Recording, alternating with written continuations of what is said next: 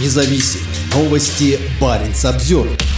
Венок раздора. Россияне спровоцировали скандал на праздновании Дня освобождения Восточного Финмарка. Сперва российский консул закрыл венок, принесенный к монументу павшим воинам муниципальными властями, а потом местная жительница, поддерживающая Россию, вступила в спор с мэром и атаковала журналистку Баринс Обзервер. «Я русская», так жительница Киркинесса Ольга Смирнова объяснила, почему она хочет закрыть венок, принесенный мэром Сёрварангера, памятнику советским воинам. 25 октября – дата освобождения Восточного Финмарка от фашистских захватчиков. Регион в 1944 году освобождали советские солдаты, и в этот день норвежские и российские чиновники чтят их память. Причем раньше они делали это вместе. Однако после нападения России на Украину все изменилось. Отмечать памятную дату стали по отдельности и со скандалом. Первая церемония возле монумента прошла рано утром. Мэр муниципалитета Сёрварангер Магнус Малант возложил к монументу венок. Это особый день для Восточного Финмарка. Советский Союз, Красная Армия освободили этот регион. Для меня, как для мэра Сёрварангера, важно выразить уважение жертве, которую ради мира принесли солдаты. Украинские, русские, представители других бывших советских республик, сказал мэр муниципалитета. Цвета для венка были выбраны не случайно, они символизируют солидарность с Украиной. Однако Маланд пояснил, что это дань памяти всем советским воинам. Вы знаете, этот день используется для военной пропаганды путинского режима, и надо быть осторожными с пропагандой войны, которая исходит от путинского режима. Это сложно. Мы должны помнить историю, потому что если этого не делать, ошибки будут повторяться. И важно помнить этот день. Спустя два часа к монументу приехали сотрудники российского генконсульства в Киркинессе во главе с его руководителем Николаем Каныгиным. Мероприятие не анонсировалось, хотя раньше о подобных церемониях извещали заранее, приглашая принять участие всех желающих. На этот раз, возможно, из-за отсутствия информации, желающих оказалось совсем немного, буквально несколько человек.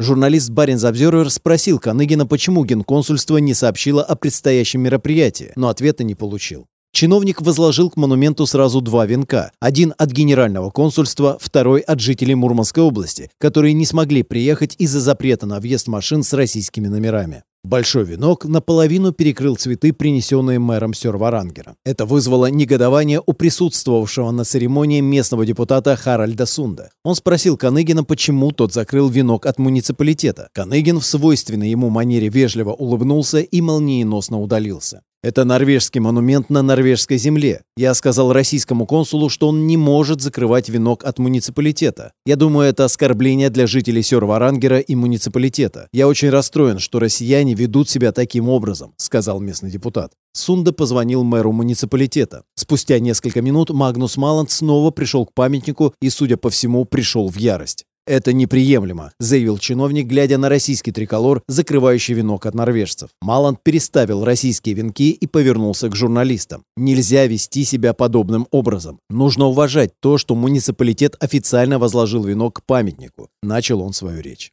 В это время за спиной мэра появилась женщина в розовой куртке. Ее зовут Ольга Смирнова, и она живет в окрестностях Киркинесса. Смирнова взяла российский венок и полностью закрыла им венок от муниципалитета. Между Смирновой и Маландом завязалась перепалка. Маланд говорил по-норвежски, Смирнова по-русски. Мэр требовал уважения к муниципалитету, Смирнова считала, что ее национальность дает ей право диктовать условия местным властям. «Я русская. А почему вы сдвинули венок? Я пришла почтить память наших советских солдат, украинцев, русских, казахов, туркменам, узбекам, литовцам, всем, кто боролся против фашизма», — говорила Смирнова. «Это же только цветы. Очень скоро мирная риторика сменилась воинственной. Вы переписываете историю. У вас это не получится. Все опошлили, исказили, изуродовали», — заявила Смирнова окружающим. «А вы молчите вообще, с инагентами не разговариваю», — обратилась она уже к журналисту Баренц Обзервер. Атаки на журналистов продолжились. Следующей жертвой российской патриотки, живущей в стране НАТО, стала Олеся Кривцова, также сотрудница Баренц Обзервер. Ольга Смирнова ударила ее по телефону и толкнула в плечо, так как журналистка снимала ее действия. «Вы провоцируете, ходите за мной. Достала она меня», — объяснила женщина свою агрессию. Смирнова так и не представилась журналистам, а на вопрос «откуда она?» ответила, будто приехала из России. Впрочем, выяснить личность женщины было несложно. Она известна в Киркинессе своей активной пророссийской позицией. В частности, предлагала на 9 мая повесить на улицах Киркинесса сердечки с российским флагом и георгиевской ленточкой. В Норвегии свобода слова, и каждый может говорить то, что он хочет, и возлагать цветы к монументам, но нельзя демонстрировать неуважение к цветам, которые к монументу возложил муниципалитет Сёрварангер, прокомментировал произошедшее Магнус Маланд. Чиновник отметил, что обсудит инцидент с Министерством иностранных дел Норвегии. Контактов с консульством, находящимся в Киркенесе, муниципалитет не поддерживает. Празднование Дней воинской славы России в Киркенесе не впервые становится причиной скандала. Так, 9 мая приезжие из Заполярного сорвали баннер с изображением пленного украинского солдата, расстрелянного россиянами. А год назад, в день освобождения Восточного Финмарка, генконсулу Каныгину пришлось возлагать к монументу цветы под песни на украинском языке.